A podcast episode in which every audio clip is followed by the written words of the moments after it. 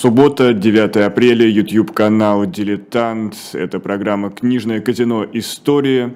И веду ее я, Никита Василенко. Приветствую всех наших зрителей. А помогает мне сегодня режиссер Александр Лукьянов. Напомню, что мы возродили нашу программу на канале «Дилетант». Пожалуйста, нам важна ваша поддержка. Подписывайтесь, ставьте лайки. Это поможет продвигать нашу трансляцию. И кроме того, не забывайте переходить в наш книжный магазин shop.diletantmedia, где вас ждут интересные исторические книги и другие новинки, которые мы вам представляем в наших эфирах.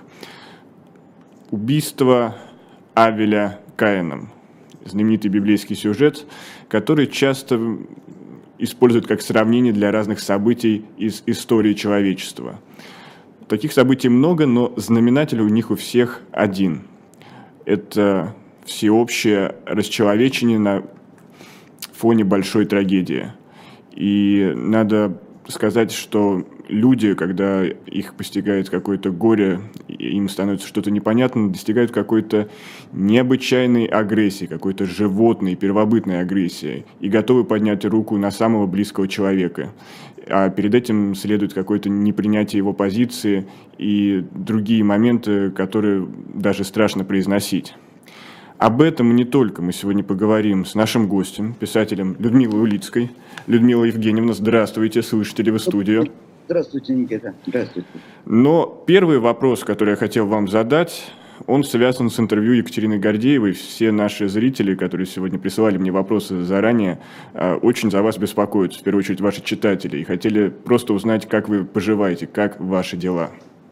Знаете, спасибо большое. Я сейчас в Берлине. Берлин э, послевоенные годы стал одним из самых спокойных европейских городов – и поэтому я сейчас прогуливаюсь по тихому Берлину, а, постоянно читаю новости, и такая раздвоенная жизнь, покой э, Берлина и невероятная тревога и беспокойство о том, что происходит в России, это фон моей жизни.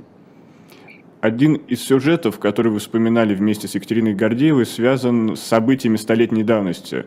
1922 год, а именно философский пароход, то есть серия рейсов, которые назвали философским пароходом, э, который вывозил интеллектуальную элиту страны за рубеж э, в эмиграцию. И это была не просто вынужденная эмиграция, это была высылка э, за пределы Родины. И тут возникает вопрос, а какой исторический урок мы не выучили, что спустя сто лет, по сути, все повторяется? Да, вы знаете, меня тоже эта рифма 1922-2022 очень занимает. И я даже, вот на днях мы собираемся поехать э, в Грюневальд, в те места, в Шарлоттенбург, где осела значительная часть русской эмиграции. И надо сказать, что это явление, которое на самом деле до сих пор не вполне осмысленно, и сейчас настало на самом, времени, э, на самом деле время в это вдуматься. Потому что в 1922 году когда была необычайно благородная со стороны Владимира Ильича Ленина акция не расстрелять всех ненакомыслящих, а их выслать. А, вот с этого времени прошло сто лет, и сегодня очень интересно подумать о том, что же э, за эти годы э, произвела эта самая русская миграция. И это чрезвычайно интересно, потому что сменилось несколько поколений. Одно поколение жило ностальгически, мыслью о возвращении в Россию. Следующее поколение, послевоенное уже, э, начало возвращаться. Таких людей я встречала в 50-е, 60-е годы в Москве, в основном 60-е, которые возвращались. Э, частично они были высланы в разные отдаленные города, некоторые были посажены, некоторые прижились, некоторые их дети уехали снова на Запад. Это чрезвычайно интересное и разнообразное э, движение. Я, как раз оно меня очень занимает, и я бы хотела его исследовать, если бы хватило у меня на это времени жизни. Но во всяком случае, русский Берлин 22 года 1922 года и русский Берлин 2022 года – это рифма, которую очень интересно исследовать. Она существует и она полна, э, на самом деле, очень интересных э, обобщений. Они там существуют. Вот я этим сейчас пытаюсь заняться. Я сейчас задумался о судьбах эмигрантов той поры, и мне, у меня в голове появились фамилии Зворыкин, Сикорский, знаменитые инженеры, ученые, которые много сделали для человечества. И сегодня, когда мы о, ним, о них говорим, американцы говорят, что это наши ребята. А русские, россияне говорят, что это наши выходцы и тоже гордятся тем, что они сделали. Вообще, можно ли делить, что это наши, не наши, или все вот эти достижения, которые были такими иммигрантами достигнуты, это достижения общечеловеческие? Вы знаете, э, дело в том, что сегодня мир изменился очень э, глубоким образом. Происходит процесс, который называется общим словом глобализация. Сегодня у меня была переписка с моим московским очень давним другом Аликом Варшавским, который бежал из России, по-моему, в 1975 году, если могу немножко перепутать год или другой. И вот он э, стал выдающимся ученым, лауреатом многих крупных биологических премий, претендентом на Нобелевскую премию. Э, живет давно уже в Америке и сделал очень много для биологической науки. Понимаете, для ученого человека э, отъезд в те годы на Запад, как, кстати говоря, и во многих отношениях сегодня, это возможность более эффективно работать. Работа ученого, как и работа художника, это работа в наше время планетарная. А, мир культуры давно уже стала интернациональной. А, наиболее яркие произведения африканского, южноамериканского, китайского автора очень быстро переводятся на а, многие европейские разнообразные языки, делаются достоянием человека, э, человечества. Мир никогда не был таким глобализованным, как сегодня, и этот процесс только нарастает. И это чрезвычайно меняет наше восприятие и прошлого тоже. Потому что сегодня мы можем оценивать э, достижения прежнего времени с точки зрения именно этой глобальной планетарной пользы. И в этом смысле и ученые, и художники э, иногда оказываются принадлежностью всего человечества, а иногда остаются в рамках отдельной своей, так сказать, э, личной культуры. А, это чрезвычайно интересно наблюдать. Этот процесс как, идет как в одну сторону, так и в другую. Есть замыкание на культуре, эм, эм, собственной. И мы такое замыкание видим в работах некоторых российских авторов. Сегодня фамилии называть не буду. Вот. И есть некоторое движение эм, такое на такое общепланетарное, потому что человечество чем дальше, тем больше делается общих проблем. Если раньше национальные проблемы, государственные, внутригосударственные проблемы, эм, проблемы слоя и класса были очень существенны, то сегодня на первый план, безусловно, выходят проблемы общечеловеческие. Это прежде всего проблема голода, это проблема снабжения э, населения Э, продовольствием, потому что это неравномерный процесс в разных э, регионах э, планеты, он по-разному протекает. И кроме того, конечно, это проблема связанная с более-менее с медициной, хотя в узком смысле с медициной, на самом деле с целым кругом научных дисциплин, которые с медициной связаны. Они связаны с длительностью жизни, они связаны с рождаемостью, которая в некоторых странах делается чрезвычайно высокой, э, такой высокой, что уровень цивилизации в этих странах не обеспечивает нарождающемуся поколению ни образования, ни пристойного образа жизни, равно как и уменьшение, как демографический спад, который происходит в наиболее развитых цивилизованных странах. И эти все процессы, они на самом деле чрезвычайно интересны, взаимосвязаны, потому что существует огромный поток иммигрантов, который снижает уровень жизни э, раз, развитой европейской страны и одновременно дает шанс Эм, людям третьего, условно говоря, третьего мира э, войти в э, семью э, просвещенного человечества. Это чрезвычайно интересный процесс, это процесс, который изучают сегодня социологи, демографы, политологи и отчасти писатели, потому что мы тоже свидетельствуем о происходящих процессах, свидетельствуем своим собственным, очень объективным эм, способом, но тем не менее наше свидетельство тоже до некоторой степени имеет значение. Людмила Евгеньевна, я буду категоричен и соглашусь с вами, да, категорично в том плане, что процесс глобализации необратим, а, но Все-таки, как мне кажется, мы наблюдали за последние несколько лет, что пандемия закрыла границы. А даже в европейских государствах э, всякие популистские правые партии показывали рост и приобретали свои места, ну, путем выборов, понятно, в парламентах. Нельзя ли говорить, что все-таки есть определенный кризис э, глобализма, глобализ... идеи глобализации? Вы знаете, я думаю, что этот кризис, как и многие другие кризисы, пройдет. Потому что э, какие-то перегибы, э, которые мы наблюдаем в глобализации, они пройдут, они исправятся сами собой, потому что этот процесс на самом деле, мне кажется, заложен в самой природе человеческого общества. Э, если раньше человеческое общество представляло собой чрезвычайно раздробленные э, сообщества, плохо между собой сообщающиеся, с разными установками жизненными, с разными религиями, с разными Э, нравами, то сегодня мир все-таки делается гораздо более единым. Я знаю, что, э, скажем, в городе Москве, где я, в общем, прожила значительную часть своей жизни, огромное количество Э, приехавших из Средней Азии людей, которые очень успешно вписываются в э, современную жизнь. Не только в качестве дворников, замечу, хотя дворников достаточное количество.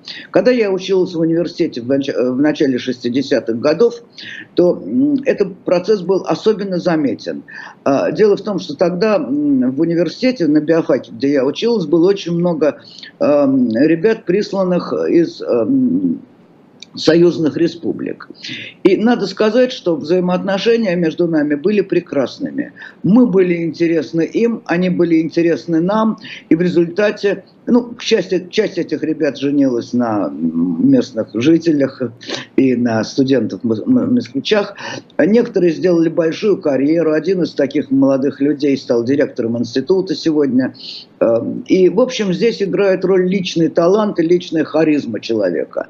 И то, что современный мир дает возможность людям из провинции э, выйти на какой-то простор – планетарные, это замечательно. Это мы постоянно наблюдаем. И это ну, чрезвычайно положительный э, фактор нашей жизни. Мы его наблюдаем. А мы, раз начали обращаться в прошлое, хотел спросить про некоторую категорию сравнения уйти. Э, часто то, что сейчас происходит, сравнивают с вводом советских войск в Чехословакию в 1968 году, а некоторые сравнивают свои настроения с тем, что они испытали, когда пошли первые гробы из Афганистана, афганская кампания, которая началась в 1979 году. Э, вы какие-то параллели видите? Вы знаете, дело в том, что я думаю, что эта ситуация хуже в некотором смысле. Потому что все-таки э, между Россией и Украиной в течение веков были отношения достаточно э, добрососедские, не говоря уже о том, что Русь как таковая вышла из Киевской Руси. В общем, Россия в историческом э, таком пространстве, она, конечно, дитя Украины. Хотя Украина как таковой тогда еще не существовала, но вся Россия пришла оттуда, из Киева. Поэтому я думаю, что как бы сегодня не рассматривалась эта ситуация, Украина сегодня находится в становлении своей национальности. А, украинская нация еще недоразвившаяся. Возможно, что сегодня она как раз находится на стартовой площадке, и через сто лет а, значит, между русскими и украинцами будет гораздо большая разница, чем, скажем, она существовала 50 лет тому назад. А, это покажет история, и здесь, конечно, политика имеет очень большое значение, но одной только политике нельзя придавать э, значение, потому что политика – это вещь ежеминутная, а история и само, само развитие цивилизации, оно не ежеминутное, оно гораздо более во времени так сказать, протяженно и в меньшей степени зависит от, зависит от воли одного правителя, одного правительства, а, и каких-то политических сегодня действующих партий. Цивилизационный процесс, он гораздо более обширный, гораздо более отвлеченный, чем любая политическая игра, которую сегодня мы наблюдаем. Обращаясь к истории, когда мы рассматриваем сюжеты гибели империй, а, то там чаще всего историки указывают такие сюжеты, как равнодушное молчание большинства и раболепие элит. А на ваш взгляд, что из этого страшнее? Ну, вы знаете, мне трудно ответить на этот вопрос. Дело в том, что я вообще считаю, что время империи просто закончилось. И в этом смысле Российская империя, она последняя империя. Я не хочу сказать, что сегодняшние механизмы мне очень нравятся. Но мы сегодня живем в мире, где, в общем, властвуют деньги. И экономические э, законы, экономические э, игры, экономические действия, они гораздо важнее, чем все Э, националистические, политические и прочие построения. Потому что, как ни странно, на сегодня все решает экономика. Это даже как бы немножко обидно, потому что, э, ну как, мы оказываемся во власти денег, а нам это, в общем-то, не нравится. То есть старина Маркс был прав, экономика базис, политика надстройка. Вы знаете, боюсь, что да. Но кроме истории, мы, конечно, учим уроки и по учебникам литературе, э, скажем так, и даже ну, не сколько по учебникам, сколько по художественным произведениям, по большим романам. И насколько мы можем назвать Орла пророком, потому что то, что мы сейчас наблюдаем на российском телевидении, тот же «Новояз», «Пятиминутки ненависти», какая-то символика, которая тоже как-то влечет нас э, к ужасному, к ужасным каким-то эмоциям. То есть можем ли мы говорить, что писатели-антиутописты сейчас э, обрели не просто статус писателя э, какого-то, который э, был легендарен, а именно стали пророками? Ну, вы знаете, он, безусловно, конечно, многое что предсказал, хотя я думаю, что действительность превзошла его самые острые построения. Потому что то, что мы видим, по-моему, превосходит все фантазии Э, Орвала на этот, на этот счет. А, и боюсь, что эта тема будет продолжать развиваться не в, не в приятном для нас с вами направлении. Но опять же, говоря о литературе, почему наша классическая литература, которая э, входит в школьную программу, не стала прививкой от этого всего? Потому что, не знаю, Толстой, Достоевский, это все э, большие гуманистические произведения, которые должны побуждать нас только самое лучшее. А почему это не сработало как прививка? Знаете, дело в том, что э, есть казаки и есть война и мир – эти э, произведения, они э, в некотором смысле э, представляют совершенно разные точки зрения. Потому что каждый из этих писателей, что Достоевский, что Толстой, проходили свой путь развития.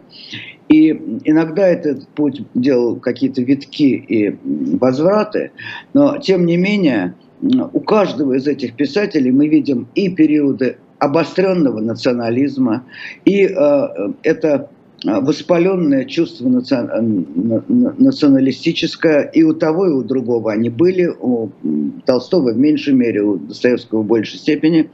Вот. И я думаю, что нельзя делать э, ну, как бы надо творчество рассматривать в целом. Даже, даже в произведениях Пушкина, наше, который наше все, мы видим и имперские очень острые высказывания, и очень, э, я бы сказала, э, служебные по отношению к власти, и э, острые призывы к свободе и к духовной независимости. В одном человеке прекрасно уживается и то, и другое.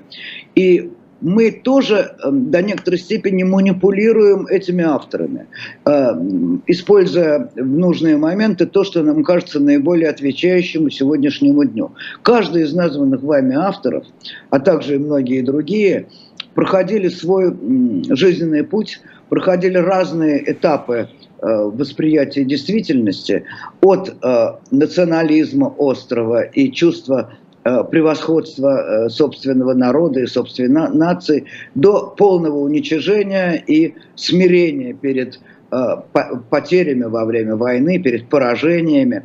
И все это, все это так естественно для человека и так понятно, поэтому мы с вами по-прежнему выбираем из великих авторов то, что нам наиболее подходит сегодня, а в них есть все, и то, и другое, и третье.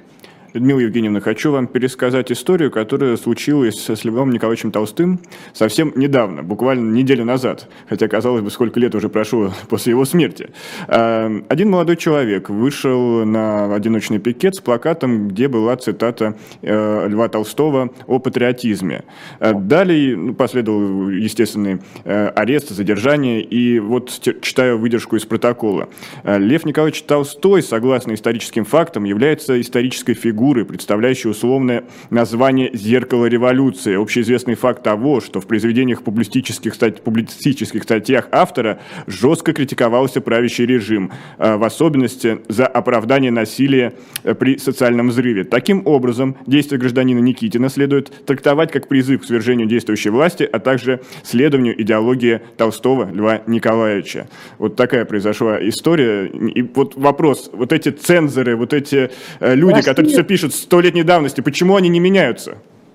Красиво, красиво.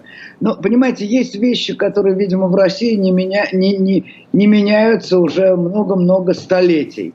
А, власть, собственно говоря, не только российская, любая, умеет манипулировать сознанием.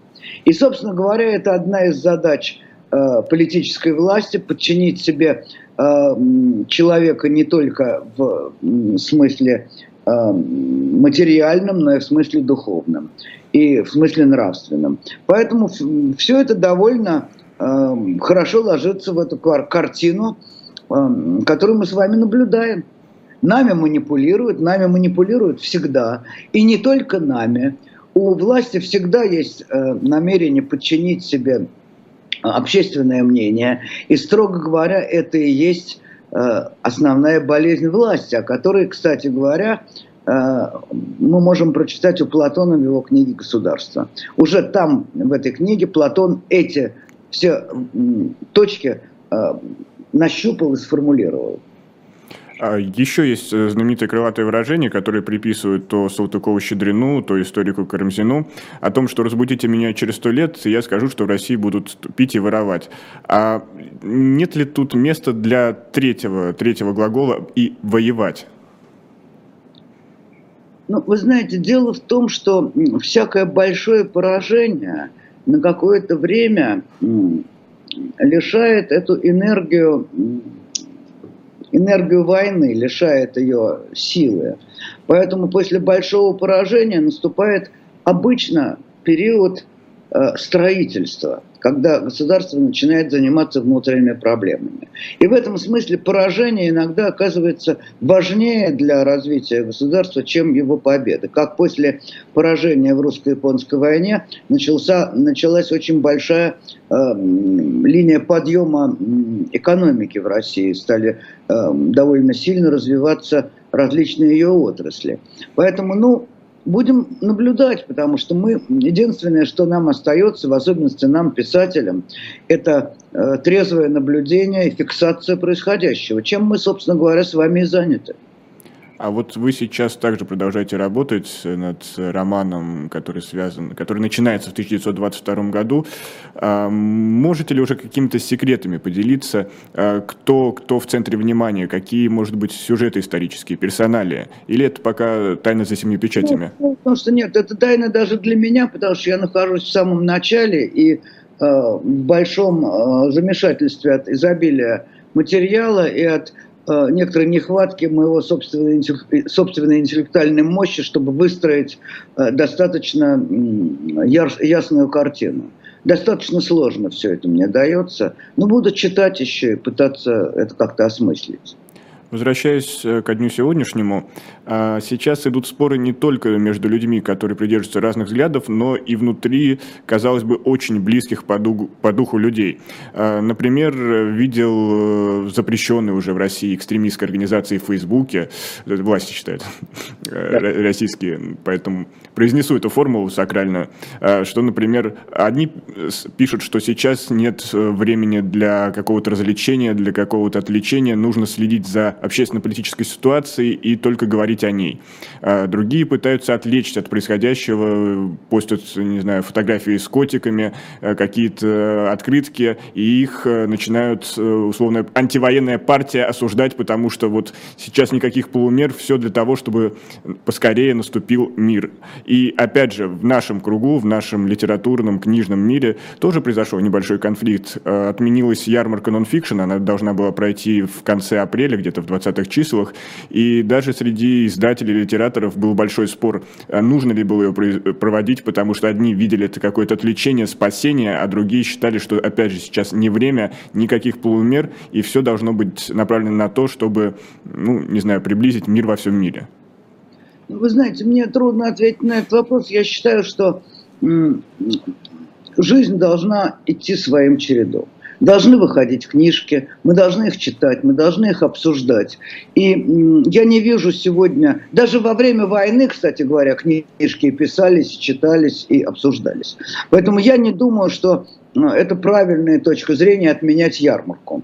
А, нет, не надо ее отменять а, надо ее проводить. Я, кстати говоря, поеду на книжную ярмарку в Германии там через какое-то время.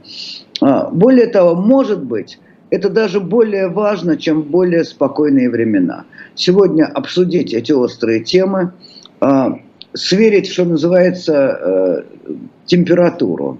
А, где она повышена, где она понижена. Потому что у мира температура на самом деле далеко не средняя. Она в каких-то странах, как в России, она сегодня явно понижена, потому что говорят, и обсуждают гораздо меньше, чем надо было бы. И поэтому я думаю, что в этой ситуации молчание совершенно не самый лучший способ осмыслить ситуацию. Да, нужна дискуссия, нужны но, понимаете, в России еще дискуссии не, не совсем владеют, а мы не очень хорошо научились. Ну, мы помним Грозлова, что парламент не место для дискуссии, знаменитую его крылатую да. фразу. Конечно, конечно, конечно. Вот, поэтому нам есть чему учиться. Вот что я думаю. И прежде всего учиться разговаривать и учиться понимать друг друга. Потому что есть некоторое количество мыслителей, э, деятелей, ораторов, которые совершенно не желают слушать другую точку зрения. Таким был, кстати говоря, недавно умерший Жириновский. У него была своя яркая точка зрения, и на другие точки зрения он никогда не реагировал ничем, кроме ругания. Вот. Это очень неплодотворный путь. Ну, а все-таки, извините, вот раз вы заговорили Владимира Вольфовича, э, кто он для нашей истории? Некий такой философ-абсурдист, который своим высказыванием настолько нагнетал, доводил до абсурда, что невольно задумывался человек, как мы оказались в этой точке зрения, или все-таки популист э, крайних взглядов? Что он провокатор. Э, не в, не в в самом плохом смысле этого слова, он провоцировал людей на высказывания, иногда даже на мыслительный процесс. Потому что в, то, в том, что он говорил, было много абсолютно абсурдных вещей наряду с весьма здравыми. А, поэтому я думаю, что он был фигурой достаточно яркой, достаточно яркой и по-своему плодотворной, потому что через дискуссию с ним возникали какие-то, э, так сказать, разумные установки, скажем так. Он, конечно, был экстремист во многих отношениях. Но вот вы говорили, нужно учиться, учиться дискуссии, но что нам мешает даже учиться? Потому что э, сейчас, когда все обострилось, э, мы не, не можем принимать другие взгляды, просто принимать. Что нам мешает? Что это? Это может быть где-то э, на уровне ген, может это на уровне, не знаю чего, какого-то культурного кода. Где вот тот блок, который нам мешает даже просто учиться это, понимать? Это на уровне воспитания. Дело в том, что дискуссионный момент, который был столь важен в образовании, скажем, в пятом веке, до нашей эры, когда сама тема образования в сегодняшнем понимании этого слова возникала, там было очень большое место отведено дискуссии. То есть умению вести спор, это целая наука. Как говорится, вся логика построена была на, именно на этом, на умении аргументировать, приводить аргументы, контраргументы. Это то, что мы в большой степени утратили. И это очень плохо на самом деле, потому что, эм, скажем, сегодня таких взвешенных и э, спокойных деятелей, э, в области политики и, кстати, культуры не так много. Я, скажем, всегда с, большим, э, с большой симпатией отношусь к высказываниям Ирины Прохоровой, которая человек весьма, весьма культурный и всегда идеально выдерживает эту линию морального нейтралитета. Она никогда не давит, она предлагает аргументы и выстраивает контраргументы. И поэтому таки, нам не хватает э, деятелей такого уровня и такого ранга. Одновременно и культурных, и спокойных. Э, ну, в общем, жаль что, жаль, что Ирина Прохорова одна. А вот откуда им взяться? Нет же благородной почвы, чтобы они откуда-то появились. Ну, вы знаете, э, на самом деле Россия страна весьма талантливых людей. У нас в России очень много талантливых людей, но процесс, который мы наблюдаем в последние 20-летия, а может быть и побольше, с 90-х годов, это процесс оттока э, этих самых э, харизматичных людей из России. Э, потому что очень трудно э, жить в условиях тяжелого политического давления. Сегодня у меня была переписка с моим э, другом, биологом, который в 70-е годы уехал. И я э, как раз, он очень много успел сделать за своим 75 годам биологии. И я как раз подумал о том, сколько же людей потеряла Россия, э, начиная с 22 года, 1922 года по сегодняшний день и продолжает терять. И это сегодняшняя политика приведет к полному э, истощению потенциала. Потому что даже молодые люди, самые молодые, наиболее способные, сегодня уезжают учиться в Германию, в Австрию, в Соединенные Штаты Америки. И большинство их там и остается. А, Гусейн, Гасан Гусейнов, один из самых ярких сегодняшних, так сказать, уже не могу сказать, молодых людей уже достаточно. В прошлом преподаватель Высшей школы экономики. Да, да, да. Между тем, понимаете, э, основ, основа, основа его жизни западная. И таких людей я знаю очень много. Россия теряет свой потенциал, и дети этих людей в Россию уже возвращаться, к сожалению, не будут. Это не та первая русская эмиграция, дети, которые рвались непременно в Россию. Они уже не будут сюда рваться. А чем а, у нас в прошлом эфире был Александр Генис, писатель, и мы как раз говорили о волнах эмиграции, и он сказал, что нынешняя это четвертая волна эмиграции. А вот чем она отличается от той, которая была в советское время, 70-е, 60-е? Вот принципиальное различие. Вы знаете, я думаю, что принципиальное различие заключается в том, что для сегодня эмигрирующих имеют значение исключительно условия работы, гораздо в большей степени, чем условия жизни. Потому что эмигрируют, кроме обычных трудовых иммигрантов, если мы говорим об интеллектуальной части иммиграции, то эмигрируют люди потому, что у них лучшие условия для работы. У них лучшее материальное обеспечение, у них лучшие условия э, коммуникации. Э, и это на самом деле для людей, занимающихся наукой, чрезвычайно важный аргумент. Россия стала очень неудобной страной для развития науки. И поэтому она ее потеряет. Она, собственно говоря, уже ее теряет. А можем ли мы говорить, что все, что касается науки, уже было написано Лесковым в левше? Э, ну, ну хорошо. Ну, можно, можно так считать, можно так считать, но будем все-таки э, делаем поправку на реальную ситуацию жизни. Все-таки так, так, но не совсем так. А вы э. не задумались, какие вот сюжеты классической литературы сейчас обретают новый смысл?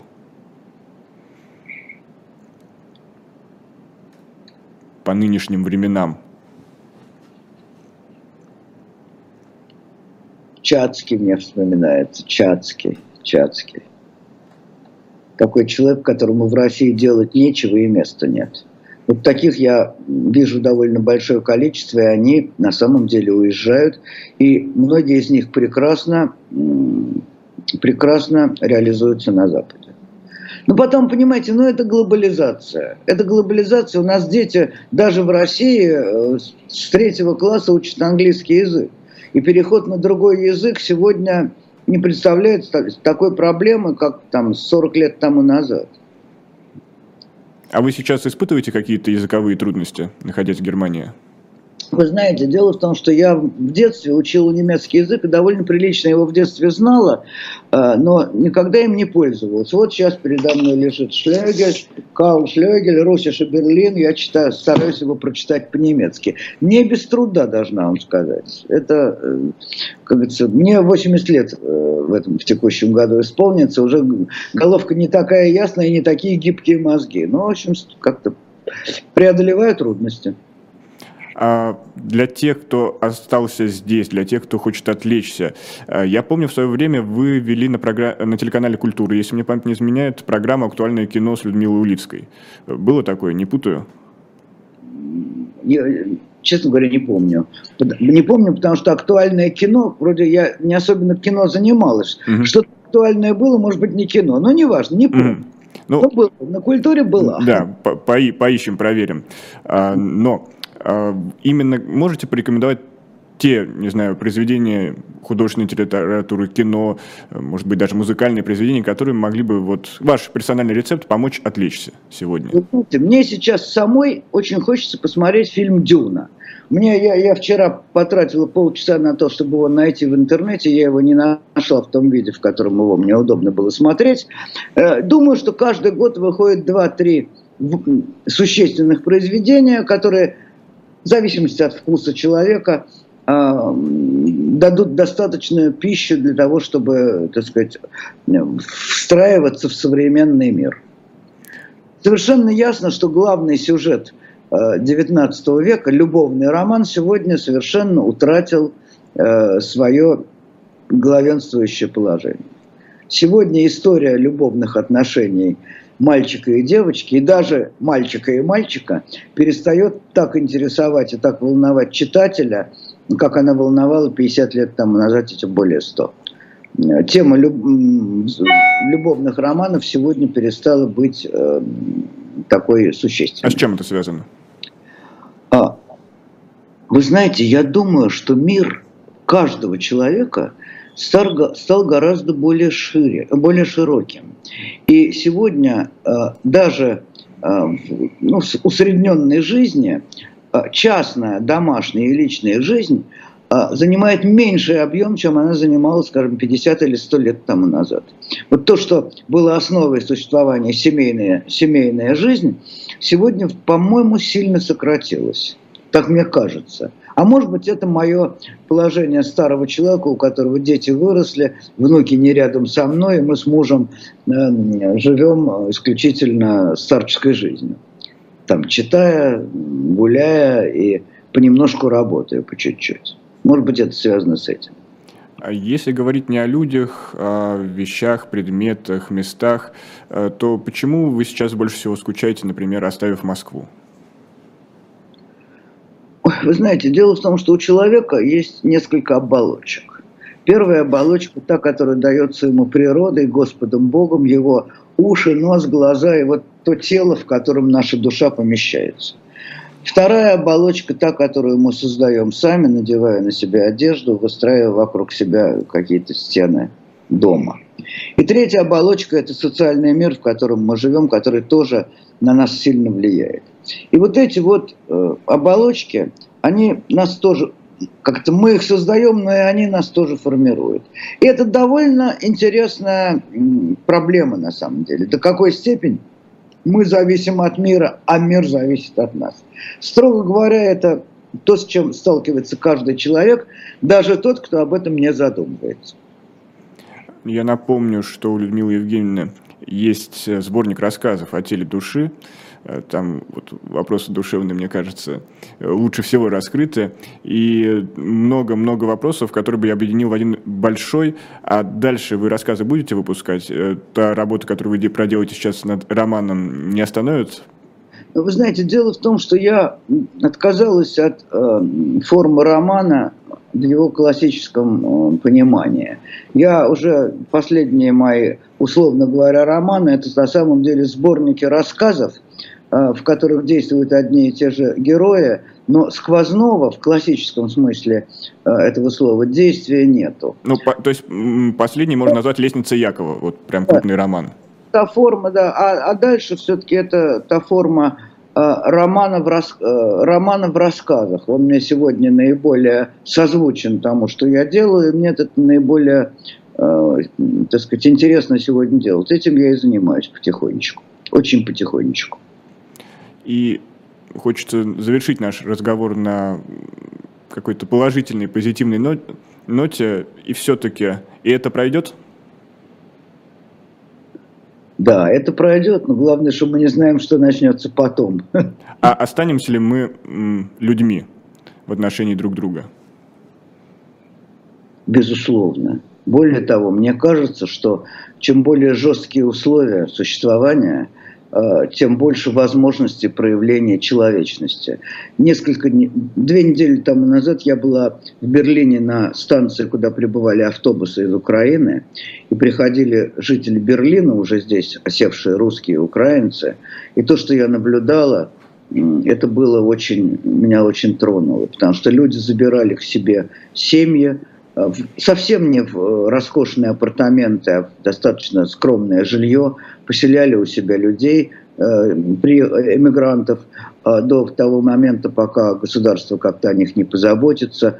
И там я видел такое человеческое взаимное внимание, тепло и интерес, э, что это на самом деле внушает надежду, что не все потеряно, что человеческое в нас еще осталось. И именно в этих жестких условиях большие возможности для проявления этих качеств. Это программа «Книжное казино. Истории». У нас в гостях Людмила Улицкая, и наш разговор подходит к концу. Людмила Евгеньевна, спасибо, что нашли время, и хочется, чтобы мы чаще пересекались и именно в Москве, и чтобы мирное небо именно нам в этом способствовало. Я тоже очень скучаю по своему московскому дому. Спасибо большое, всего доброго. Ну, а сейчас мы продолжаем, продолжаем наше вещание на канале «Дилетант». Я напомню, что вы можете нас поддержать, поставив лайк, а также подписаться, перекинуть ссылку своим друзьям, знакомым. Сегодня вы наблюдали разговор с писателем Людмилой Улицкой. А, много вопросов было, которые я не задал, очень хорошие. И правда, это повод еще для одной новой встречи.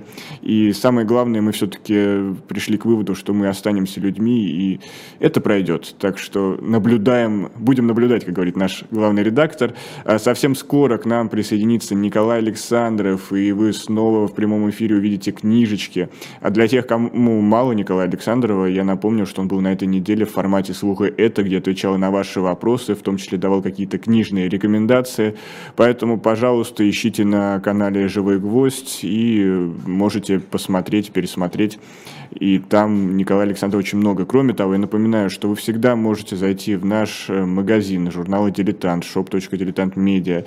А сегодня у нас э, были новинки, они разлетаются очень быстро, поэтому я даже э, боюсь как, как это произносить, какие-то наименования. Это просто необычно наблюдать. А по следам прошлого эфира еще остались книги из серии ЖЗЛ, издательства «Молодая гвардия», Евгений Матонин, Сидней Релли, знаменитый разведчик, с автографом Алексея Венедиктова, Юрия Кабаладзе, конечно, автора, э, автора книги Евгения Матонина. Ну и кроме всего, много исторической литературы, например, переписка Екатерины Великой и Фридриха Великого. Э, тоже рекомендую, и вы можете понять о том, как работает дипломатия на уровне первых лиц Кроме того, э, есть э, книга «Английский Цукцванг» э, для Александра Первого, «Победитель без победы». Это издательство Баслена, автор Наталья Зазулина. Эм, тут очень много открывается ответов на те вопросы, которые ставились от нашем э, зарубежном походе 1615-14 год э, действительно была ли победа э, тогда в войне с Наполеоном. Ну и от себя тоже рекомендую издательство Баслен Ирина Архангельская э, книга «Золотой запас империи. Капиталии, коммерции, деловой жизни России конца 19-го, начала 20 века». Э, там у нас э, вот, в разговоре с э, Людмилой Улицкой прозвучало, что все-таки старина Маркс был прав, и экономика – это базис, а политика – это надстройка, и поэтому э, тоже эту книгу вам очень рекомендую. Я вижу, что Николай Александров уже с нами. Э, каким-то образом у нас немножко сжатое изображение, но это никак не помешает нашей встрече. Николай, здравствуйте, слышите ли у меня? Никита, добрый день, да, я вас слышу прекрасно. Николай, вам слово, вас уже заждались. А, я хотел бы о двух книгах сегодня поговорить. Э, они в чем-то пересекаются, а в чем-то совершенно различны. А, первая из них – это книга Михаила Майзульса, которая вышла в издательстве Alpina Nonfiction. Называется она «Воображаемый враг. Иноверцы в средневековой иконографии». Михаил Майзульс – известный медиевист. И он пытается а, посмотреть, каким образом э, вот этот образ врага представлен в средневековой иконографии. Добавлю, э, что на самом деле образу врага а, не только в иконографии, а вообще в живописи, в частности в карикатуре, а, посвящено довольно много самых разных книг, научных статей. Если вы просто посмотрите в Гугле а, в поиске образ врага, вы найдете достаточно большое количество литературы. Книги, которые в частности выходили в издательстве «Новое литературное обозрение». Чем любопытна эта книга? Во-первых, это детальный анализ э, и средневековой иконографии. И в этом смысле э, книга Майзульса дает возможность э, читателю увидеть, каким образом нужно смотреть или прочитывать а, живопись а, средневековую. Какие знаки иногда а, от нас ускользают, и, может быть, именно поэтому не а, полностью воспринимаются те образы, те сюжеты, и не полностью считываются те настроения, а, которые представлены. А, что, а, если говорить конкретно об этой книге? Какие, собственно, знаки врага, какие образы исследует Майзульс достаточно подробно. Ну, во-первых, это одежда и вот внешние знаки. Начиная, например, от еврейской шапки, так называемая юденхут, которая довольно долго существовала в средневековой иконографии. Надо сказать, что перекочевала и многие из этих образов перекочевали и в новое время. Об этом, кстати, Мальзус тоже довольно пишет. То есть это островерская, островерхая шапка, колпак, которым, как правило, обозначались иноверцы, иудеи э, с, э, э, в христианском сознании. Они связывались достаточно часто с образами а, истязателей Христа, врагов Христа и так далее. Об этом он пишет довольно подробно. Здесь же, разумеется, Мальзус довольно долго размышляет и о том, каким образом еврейский или арамейский а иногда даже арабский алфавит а, служил знаком, который обозначает иноверца, врага или еретика на головных уборах, на одежде и так далее. Иногда это просто стилизованное э, еврейское или арамейское, или иногда даже арабское письмо, а, то есть оно не прочитывается, но условное изображение показывает, собственно, кто что перед нами находится. Символика желтого цвета, когда она появилась, каким образом она представлена а, в а, иконографии, как неоднозначно она прочитывается, потому что желтый иногда прочитывается как золотой, то есть знак славы, а на, наоборот не, а не знак врага. Желтые тюрбаны, а, вот все эти атрибуты восточной одежды, которые иногда смешиваются и путаются вместе. Когда, в какое время они появились в иконографии, а, и как это связано вот с тем представлением о еретиках и наверцах, или просто маргинальных личностях, потому что проститутки, гомосексуалы, преступники иногда не, не, обозначались примерно так же.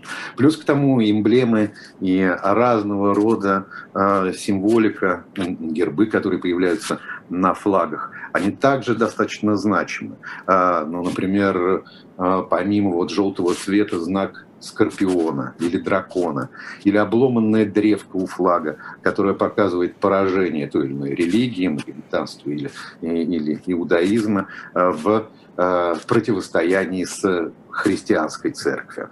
А, Все, а вот обо всем этом на множестве примеров, потому что у книги еще есть красочные иллюстрации. Обо всем этом довольно подробно Майзел говорит. Вторая часть посвящена знаком, которые выражаются, собственно, телом или жестами, знаки осмеяния, изображение тела, а, анатомия, человека. Крючковатый нос, который был... Немного подвисла у нас связь. Как... Иногда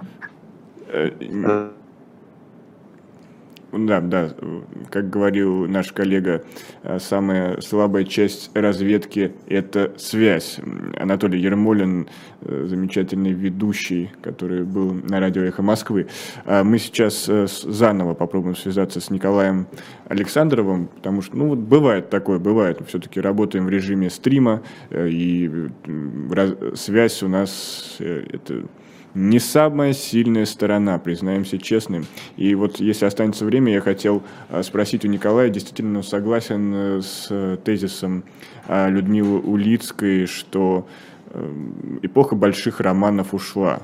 Потому что я вот задумался, а действительно ли это так? Действительно сейчас даже, может быть, какой-то формат потребления э, стал другим. Мы уже мыслим каким-то клиповым мышлением, и, соответственно, мы не можем просто потреблять такие об- объемы.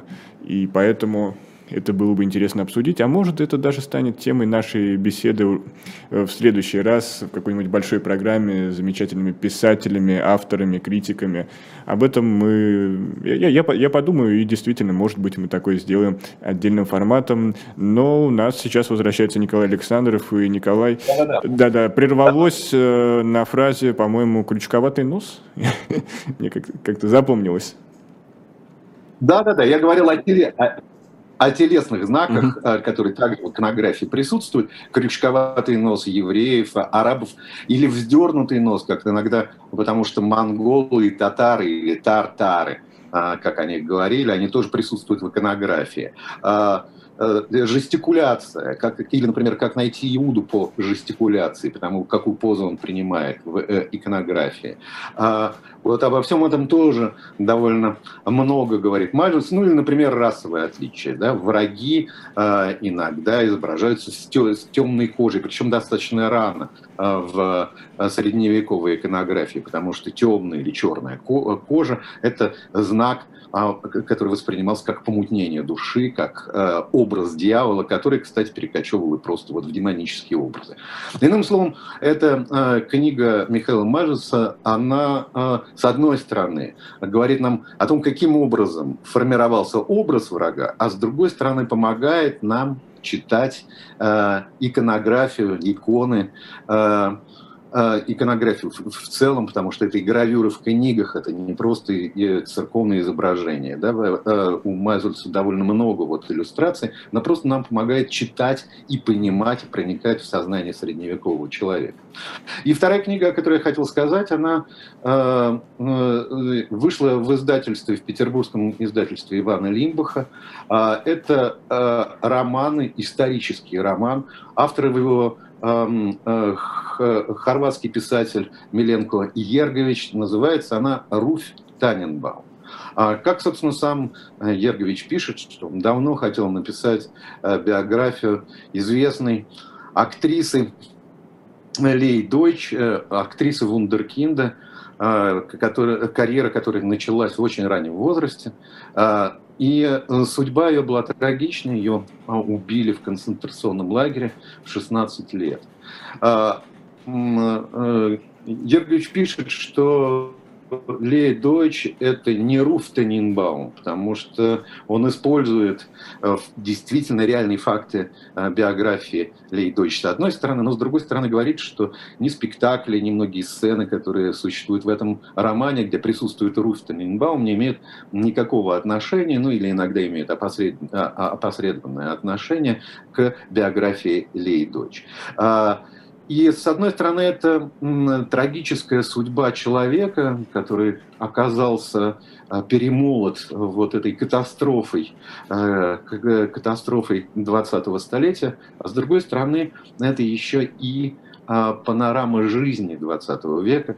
И, конечно, а, в этой книге довольно много отсылок э, к совсем недавним событиям, потому что этот образ Хорватии а, в 90-е годы, также переживавший войну и эти эксцессы геноцида, расового противостояния или э, национального противостояния, скорее не расового, разумеется. Вот все это, разумеется, в романе чувствуется и представлено, и он не, не исчерпывается только лишь сюжетом, только лишь трагической историей молодой актрисы Вундеркинда, которая Э, судьбы, которая так трагически а, э, завершается. Ну и плюс к тому, а, надо сказать, что э, эта книжка действительно а, замечательно написана, а, и там есть самые разные сцены, не только трагические. И панорама вообще 20 века представлена, с моей точки зрения, совершенно замечательная. Я думаю, эту книжку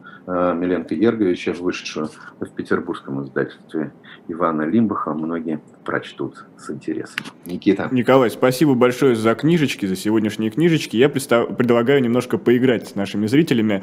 А, Людмила Улицкая сказала в эфире буквально несколькими минутами ранее, что эпоха больших романов ушла. Я вот хотел узнать ваше мнение, но а, хотел бы узнать уже в следующей программе, чтобы зритель обязательно пришел и вместе с нами тоже, может быть, как-то просуждал и вернулся к этому в следующий раз. Замечательно. Большой роман тогда в следующий раз. И, может быть, несколько примеров. И каким образом вообще сегодня писать большой роман? И вообще, можно ли писать сейчас? С да. какими проблемами сталкивается автор? Вообще, это я бы со знаком да. вопроса поставил бы, но, да, да, да. но это уже до да. следующего раза. А сегодня я прощаюсь. Николай Александров книжечки и я, Никита Василенко, провел сегодня книжное казино «История». А, призываю не расходиться. На канале «Живой гвоздь» после 16 часов долгожданное возвращение. Программа «Дифферамп» с Ксенией Лариной. И первый гость – молодой папаша, не побоюсь тех слов, Андрей Макаревич. Поэтому дружно после 16 часов переходим на трансляцию «Живого гвоздя». А пока до новых встреч. Никита, спасибо.